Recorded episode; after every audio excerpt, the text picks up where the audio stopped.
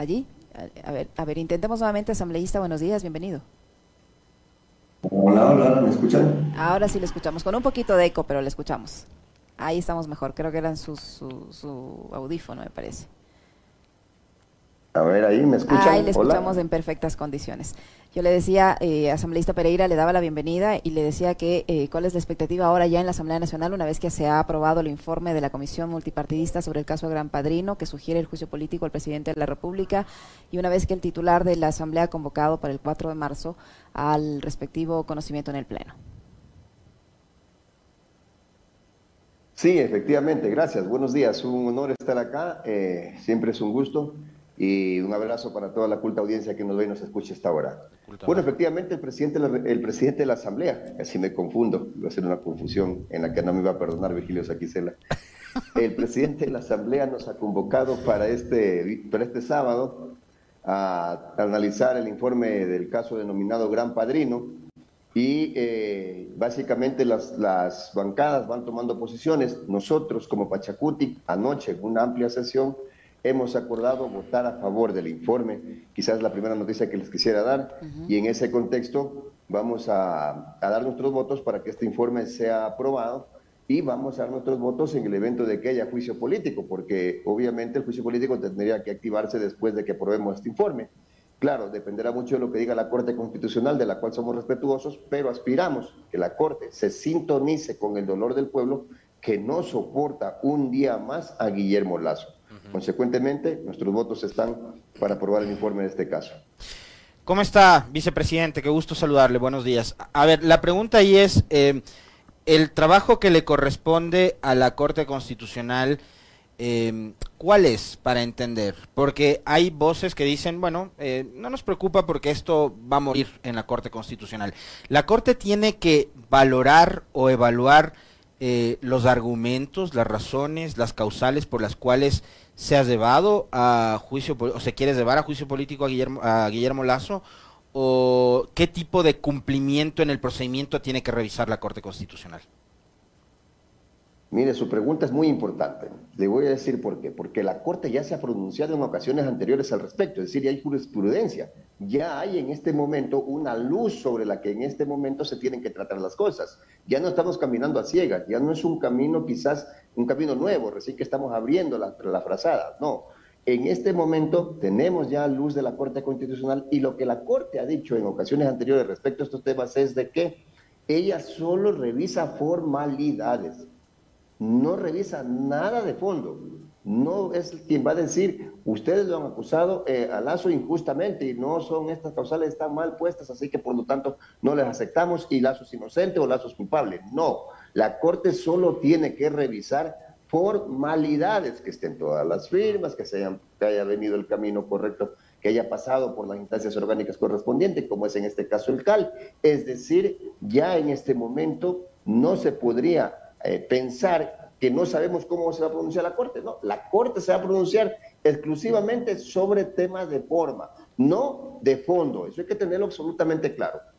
El hecho, legislador eh, Pereira, que eh, la comisión haya a última hora decidido eliminar la acusación de traición a la patria y la causal del juicio político sea por delitos contra la seguridad del Estado o contra la administración pública también, de cierta manera podría facilitar un, pronunciamiento de la Corte Constitucional favorable a la, petición que haga en su momento la Asamblea de ser el caso para el procesamiento político del presidente? Mire, quiero que aquí aclarar lo que han dicho algunos constitucionalistas, porque el país tiene muchos constitucionalistas. De hecho, yo soy egresado de Derecho Constitucional y próximamente voy a ser constitucionalista también. ¿Sí? Así que no me van a decir aquí que algunos se creen iluminados y que son los únicos que pueden pensar en este país y el, y el resto somos una tarea de estúpidos. Cuidado y creemos que así funciona el sistema jurídico en el país. Yo creo que aquí vemos muchos abogados y en ese contexto yo quiero decirle que en este momento la Corte también se ha pronunciado. La, la sentencia Yunda fue muy clara y fue una sentencia de Corte Constitucional. La sentencia de ha dicho que el artículo 76, que es el que protege el debido proceso, la seguridad jurídica de la Constitución, se lo debe aplicar de una forma para el evento jurisdiccional, donde actúan fiscales, donde actúan jueces, donde el juez no puede adelantar criterio porque se llama prevaricato, etcétera, y de otra forma, ¿sí? sin abandonar el debido proceso, pero de otra forma, eh, en el tema político. Nosotros estamos aplicando en este momento un tema político, no judicial. Así que en ese contexto no podemos querer comparar lo que debería ser legal para el tema jurisdiccional, lo que va a ser legal para el tema político. En el tema político hay que entender una cosa y me parece fundamental e histórica para esta asamblea. No pueden los asambleístas, no podemos los asambleístas desintonizarnos con lo que le está pasando al pueblo. El pueblo no lo soporta un día más a Guillermo Lazo, por el amor de Dios. ¿Quién soporta más un día, un, quién soporta un día más al país sin medicina en los hospitales? ¿Quién soporta un día más este país sin cupos en las universidades para nuestros hijos? ¿Quién soporta un día más un país en el que nos matan, en el que usted abre un negocio y enseguida le caen las vacunas encima, en el que tiene que por la calle andar esquivando las balas, en el país en el que los policías no tienen vehículos porque los vehículos cumplieron su vida útil, un país en que mientras un policía tiene una pistola que dispara tiro a tiro, el delincuente tiene una metralleta que en el mismo tiempo lanza 20 tiros en el que el delincuente anda en vehículos blindados y el policía anda en vehículos que con solo reírse ya se quiebran los parabrisas. Entonces, frente a esa realidad, no podemos nosotros eh, desconocernos pues, y alejarnos del pueblo. Yo creo que el país tiene que estar muy atento. ¿Quién va a votar a favor del informe, quién va a votar por el juicio político en sintonía con el pueblo y quién va a salirse de esa sintonía para proteger a un gobierno que maltrata a este pueblo y que por último se ha llevado todo nuestro dinero afuera. Ahora mismo tenemos más de 9 mil millones de dólares en Reserva Monetaria Internacional. En pocas palabras, los problemas del país ni siquiera pasan por lo económico. El petróleo eh, ha, subido más allá de lo que esperábamos y la plata afuera. Una, reforma tributaria que le ha dado miles de millones de dólares al Estado y la plata se la llevan para afuera. Discúlpeme, no es problema de dinero, es problema de mala administración del Estado y el país no aguanta. Un segundo más este administrador pésimo del Estado que tenemos en Carondelet. La plata se la han llevado afuera y la respuesta que da el ministro de Finanzas al momento que se le dice por qué no se usan las reservas es que porque esa plata tiene dueño. Habrá que preguntarle quién es el dueño de esa plata. Oiga, vicepresidente, hace unos, hace unos segundos en el comentario yo cerraba escuchando las declaraciones de Henry Cucalón, la versión asambleísta de Cucalón y la versión ministro de gobierno de Cucalón. A ver, espérese, espérese, no se me adelante. Eh, contradicciones, ¿no? Entre lo que decía en su momento contra Glass y lo que dice hoy defendiendo a Guillermo Lazo. Pero quiero invitarle, porque le voy a pedir obviamente su reacción a las declaraciones de Cucalón, que dice que esto es lo que están buscando los comunistas indoamericanos. Como ustedes de Pachacutic, y Pachacutic es el brazo político de la CONAI, yo le voy a preguntar si usted es un comunista indoamericano más adelante. Pero también quiero que le veamos y escuchemos a Juan Fernando Flores, jefe de la bancada de gobierno. ¿Qué fue lo que dijo con respecto al juicio político ayer en los pasillos de la Asamblea, para comentarlo con ustedes. Bueno, lo hemos dicho en los días anteriores, sin duda este informe solo responde a un sesgo que busca construir una fábula porque al final del día investigación no hay. Podemos ver cómo elementos tan simples como la imagen que al parecer publicó una red, eh, una red social simplemente ya permite que se involucre directamente un nuevo caso causal. Pero qué sorpresivo que esa misma red social también publicó elementos sobre la asambleísta Ronnie Aliaga, sobre la asambleísta Patricia Núñez, sobre los financiamientos Arauz y Rabascal. Pero y esos temas no están en el informe. Es decir, esta no es una investigación, simplemente es la construcción de un cuento y una fábula que lo que pretende es institucionalizar una presunción de causales para poder ejercer un juicio político que hasta el día de hoy no tiene elemento alguno. Ya, ahí está. Habla de sesgo y habla de fábula. Fábula, yo me acuerdo, la de los 70 mil millones. La del puente a la nada y un montón de relatos que construyeron durante los últimos cinco años. Pero adicionalmente a eso, habla del financiamiento a la campaña de Arauz y Rabascal. Sepan ustedes que ayer mismo el señor Cortázar dijo que a la campaña de Arauz y Rabascal apoyó con logística y que a quien le puso un millón de dólares en efectivo fue a la campaña de Guillermo Lazo de Creo y del Partido Social Cristiano, porque no se olviden que en la papeleta fueron aliados, Creo y el PSC. ¿Qué decir sobre esto? Tanto las declaraciones del ministro Cucalón como lo de Juan Fernando Flores, vicepresidente. Me parece que Juan Fernando ha escuchado mucho la canción de los iracundos, Fábula, ¿no? entonces se le ha quedado eso en la cabeza, porque lo desconecta de la realidad. O sea, definitivamente escuchar esas declaraciones es estar desconectado de la realidad. No es que no hay investigación, los investigaron hace rato la misma policía, por el amor de Dios. Hay audios, miles de horas de audios del cuñado del presidente, de que es el famoso gran padrino, del señor Cherres, ¿sí? de los altos mandos de, de las empresas públicas. Hay fotos de esas reuniones. ¿Dónde está la fábula en todo eso? ¿Sí? Hay videos de todo eso, hay declaraciones de aquello. El mismo Cortázar, como dice, tenga, yo, yo les puse plata y señora fiscal, dígame dónde voy a declarar.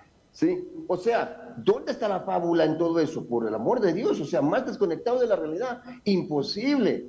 En este momento tenemos un presidente, de acuerdo a estas investigaciones, y que yo felicito a los medios de comunicación serios que pudieron hacer público esto, y que prácticamente corroboró todo el escándalo que se ha hecho de que esto es una realidad, ¿sí? Frente a un informe que tiene la fiscal, una fiscal que dicho sea de paso deja mucho que desear frente a su procedimiento de haber cerrado, de haber archivado un caso tan importante como estos cuando tenía fotos, grabaciones, videos y documentos, ¿sí? Eh, que eran prácticamente prueba fehaciente de que aquí había un delito.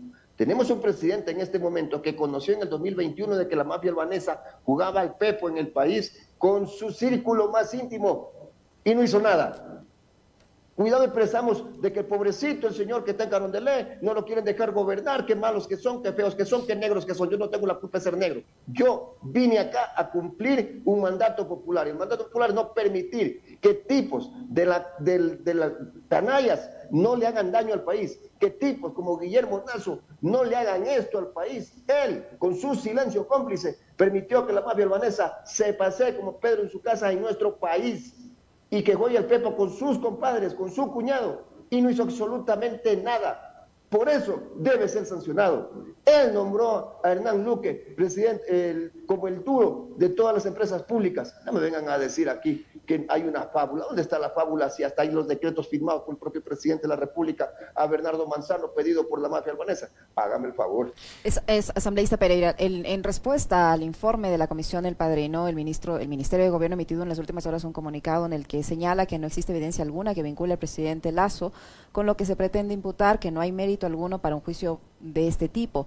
Además señala que eh, este, este informe o estas conclusiones, este resultado es un atentado a la razón y al sentido común que lo que ha hecho la comisión en lugar de, buscar luchar contra la, corrupción es, es buscar la salida exclusiva al presidente de la República. ¿Qué decir frente a la respuesta que da el gobierno a través de este comunicado a lo resuelto por la Asamblea Nacional? Mire, eh, alguna vez en el curso, en mi curso, cuando yo estudiaba Derecho, pues inventamos el limón de oro para quien cuente el chiste más agrio, ¿no? El chiste más feo. Y definitivamente estos son un chiste feo, ¿no? Son un chiste agrio estos de, de Carondelet. Primero, porque ya hablando objetivamente, se han quedado solos.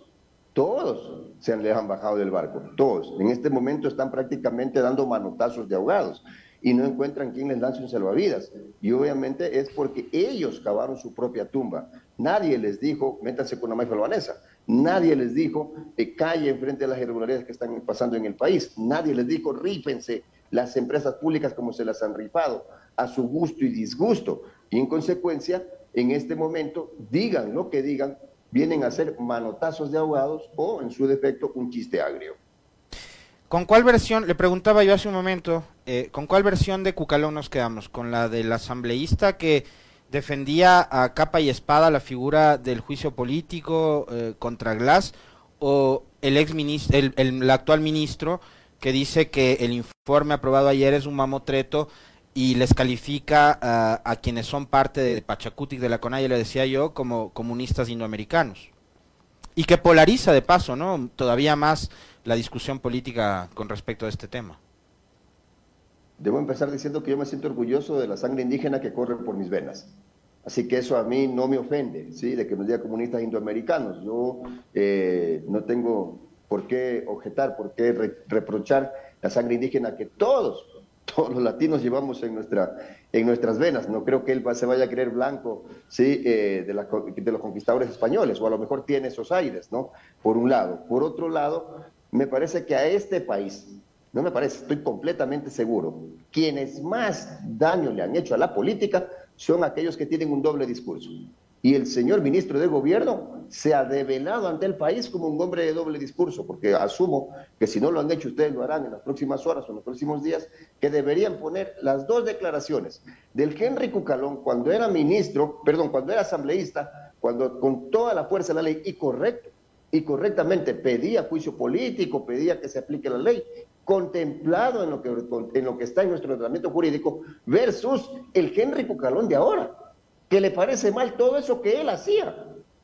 Todo lo que él hacía, o sea, hoy él está diciendo, no, ese no soy yo, no, eso está mal, no, o sea, si en este momento le pusieran eso frente a Henry Cucalón, no sé qué podría decir, pero en todo caso están, tenemos dos versiones distintas de la misma persona con el mismo ordenamiento jurídico, porque las leyes no han cambiado desde aquella época. Sí, no han cambiado. Entonces, los doble discursos le han hecho mucho daño a este país. No deberían tener cabida en la política ecuatoriana. Ahora, asambleísta Pereira, usted dice que Pachacuti va a apoyar eh, con sus votos este proceso de juicio político eh, contra el presidente de la República. ¿Qué, se conoce del resto de bancadas? Eh, yo recuerdo que durante el análisis de este borrador del informe de la Comisión del Gran Padrino, el legislador Pedro Zapata decía que si se retiraba la causal de traición a la patria, o, bueno, pedía que se retire esta, esta causal de traición a la patria, y eso daría a entender que si eso se retira, posiblemente el Partido Social Cristiano también apruebe esta moción. ¿Qué, ¿Qué, se sabe, qué se discute, qué se comenta al interior de la Asamblea Nacional? ¿Hay o no hay los votos para, para aprobar esta acusación constitucional? Yo quisiera que, que ustedes pudieran tener cuidado y que pudiéramos mostrarle al país que no haya un juego de palabras de los políticos, porque ciertos políticos tienen aquí algunos juegos de palabras, ¿no? Hay que entender una cosa, si aprobamos el informe de la comisión, no quiere decir que hay juicio político. ¿no? Alguien tendrá que activar el juicio político. El juicio político no se activa automáticamente, no se activa solo por el hecho de aprobar un informe. Apenas podríamos decir que tendríamos eh, los suficientes argumentos para ir a un juicio político, pero alguien tendrá que activarlo. La bancada de UNES ha dicho que ellos van a activar el juicio político, para eso necesita 46 firmas. En consecuencia, una cosa es decir que vamos a votar por el informe y otra cosa es decir si vamos o no a votar por juicio político. Yo quiero conjugar este día de que nosotros tenemos la firme decisión de votar por las dos cosas. Pero habrá que ver si no hay bancadas que están diciendo votamos por el informe, pero no votamos por el juicio político, lo cual sería ser totalmente incoherentes. Y eso puede, puede ocurrir, pero, pero puede ocurrir. del informe. Pero puede ocurrir. Recuerde cuando hubo otra oportunidad de eh, destituir al presidente de la República y hubo un partido que lo salvó. Por supuesto, yo no tengo por qué negar ahí, no tengo por qué callarme, fue el Partido Social Cristiano quien salvó al presidente de la República. Esperemos que esta vez no nos venga con el cuento de que sí le doy los votos para el informe, pero no les doy los votos para el juicio político. Nosotros tenemos una decisión. Si ya votamos por un informe donde, donde van a salir los argumentos para el juicio político, quiere decir que estamos de acuerdo en que esos, esos, esos argumentos se transformen en juicio político y obviamente vamos a dar nuestros votos para el juicio político. Vicepresidente, en, en medio de toda esta eh, polémica, y del trámite de este informe en la comisión que va a ser debatido por el Pleno el próximo sábado a las 8 de la mañana, entiendo, ¿no? Está la convocatoria. Eh, el presidente casi que se ha desentendido y yo quisiera más bien una valoración suya integral, no únicamente de lo que ha pasado en esta semana, que es más de lo mismo, pero por ejemplo, cuando pasó lo de junio y ustedes en el Parlamento debatieron la posibilidad de aplicar el 130, Lazo no fue. Mandó a su secretario jurídico que leyó unas hojas ahí, ¿no? A manera de descargo por parte del, Ejecutivo. Y Lazo ha mantenido siempre esa actitud de permanente desprecio al primer poder al primer poder del Estado ustedes, los 137 asambleístas, yo suelo repetir esto, es una cantaleta mía, nos guste o no nos guste, es la asamblea que tenemos, no, nos guste o no nos guste, ustedes, los 130 asambleístas, representan a los 18 millones de ecuatorianos, las 24 provincias, los 221 cantones de este país. Y el presidente continuamente ha despreciado al Parlamento. Ha ido en otras ocasiones con alfombra roja para dejar un proyecto de ley, acompañado de sus gobernadores, de sus ministros, secretarios, subsecretarios, asesores, directores, guardaespaldas, María de Lourdes y todo el mundo. Pero para enfrentar los momentos decisivos no ha ido el presidente y no ha dado la cara. Y cuando no les da la cara a ustedes, no le está dando la cara al país. No es solamente a Darwin Pereira, a Saquicela, a Marcelo Lin. No, no, es al Ecuador al que le da la espalda el presidente Lazo. Estos días, mientras ustedes estaban pendientes de lo que ocurra a la interna en la comisión, el presidente se fue a Costa Rica. y se fue en silla de ruedas. Llegó a Costa Rica y no sé si ahí el Esteban nos va ayudando con las imágenes para que las vaya viendo también el vicepresidente y, las vean todos. Se fue a Costa Rica en silla de ruedas, con eh, el pie rígido, con la pierna rígida. Llegó a Costa Rica, cruzó la pierna, se paró, posó, se tomó fotos todo bien, ahí está, ¿no? A la izquierda en Costa Rica, que Costa Rica nos hizo el milagro, a la derecha su salida en Ecuador con, silla de ruedas, asistido, con la pierna completamente rígida, después lo van a ver ustedes en fotos donde cruza la pierna, en las reuniones bilaterales y demás. Eh, esta es una foto anterior, saquemos nomás. Eh, pero ayer cuando llegó, llegó nuevamente en silla de ruedas, con la pierna rígida y tal.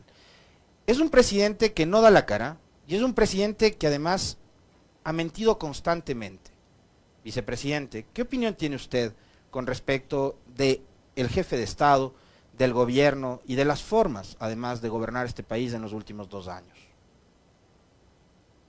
A ver, ustedes saben que yo, yo no tengo pelos en la lengua, ¿no? Tenemos un Guillermo Lazo, tenemos un presidente en Carondelet como uno de los presidentes más mentirosos que ha tenido la historia de este país. Recordemos que este mismo presidente que se cura milagrosamente de una operación de peroné, que no lo han podido hacer ni los mejores futbolistas del mundo, yo quisiera que estas tomas se las muestren a Antonio Valencia, que le costó un año recuperarse de una operación similar. Le cuenten, le, muestren a ver qué, cara pone, ¿no? Pero este mismo presidente se curó milagrosamente del COVID, si se acuerdan, ¿no es cierto? Que en algún momento también se enfermó de COVID cuando el país lo requería y desapareció. Cuando ya estaban las aguas empezando a calmarse, apareció sin, eh, hablando con el vicepresidente, sin mascarilla, todo sano. Milagro, se ha curado el presidente del COVID. Milagro, se curó el presidente de la operación de, de Peroné, aquí en silla de ruedas, en una, en una eh, ceremonia militar. ¿no? Imagínense, y va a Costa Rica, que no hay una ceremonia militar, y sin embargo ya está de pie. Discúlpeme, pero los ecuatorianos no somos tontos. Y el presidente nos quiere ver la cara de tontos a los ecuatorianos, por el amor de Dios. Y yo no sé cómo, dónde, en qué clínica se opera él, porque esas clínicas son milagrosas. ¿No? Imagínense, allá deberíamos ir todos los ecuatorianos. Ojalá sean de las clínicas que él administra, de las clínicas del Estado, ojalá sean del seguro, ojalá sean de los hospitales públicos, porque ahí es donde nos operamos los ecuatorianos. Nosotros no tenemos la facilidad de irnos y operarnos en una de esas eh, clínicas donde él se opera, donde hacen estos milagros, ¿no? Milagros. No sé si el presidente tiene la Rosa de Guadalupe en Carondelet o en su pierna, no sé. Alguna cosa está pasando por ahí.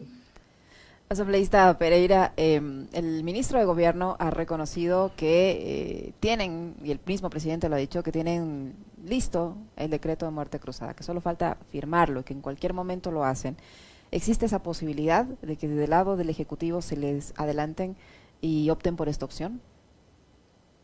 estos, chistes agrios, estos chistes agrios en realidad pretenden sacarle una sonrisa al país, pero no pueden con sus chistes agrios, ¿no? Yo creo que eh, nosotros hemos sido objetivos con el país. A nosotros no nos van a chantajear con la muerte cruzada. Al menos no a Pachacuti. Y hemos sido totalmente claros con el país. Si el precio que tenemos que pagar para que Guillermo Lazo se vaya a su casa es ir de nosotros también a la casa porque mandaría la muerte cruzada, yo me voy con la frente en alto. ¿Sí? Caminaré por las calles de mi país con el orgullo de haber servido a mi patria desde la Asamblea Nacional como lo he hecho hasta el día de hoy hablando claro, sin pelos en la lengua, sin ambigüedades, sin doble discurso, fiscalizando. Todos los ministros de Agricultura han caído porque yo los he fiscalizado. Sacamos a un superintendente de banco corrupta, que hoy, la, que hoy la Contraloría nos da la razón y dice que se despilfarró más de 260 mil dólares, como que hubiesen sido de su bolsillo, siendo plata de todos los ecuatorianos. Acá hemos hecho un trabajo, hemos trabajado por los maestros. Hoy los maestros tienen un mejor sueldo gracias a esta Asamblea Nacional, no a este gobierno, que inclusive lo declaró inconstitucional y tuvimos que defender esa asa de sueldos en la Corte Constitucional. Yo, repito, me iré con la frente en alto, no tengo ningún problema en pagar ese precio. Que mande la muerte cruzada, pero ojo, el presidente está advertido, el presidente sabe que la CONAIE le ha dicho, si usted hace eso, prácticamente usted estaría demostrando que es un dictador y nosotros saldríamos a las calles. Y yo saldré a las calles con la CONAIE. Muchísimas gracias, asambleísta Pereira, por habernos acompañado en esta, en esta entrevista. Muy amable. Gracias, vicepresidente. Un abrazo. A ustedes. Un honor estar acá. Buenos días. Gracias. Muchas gracias a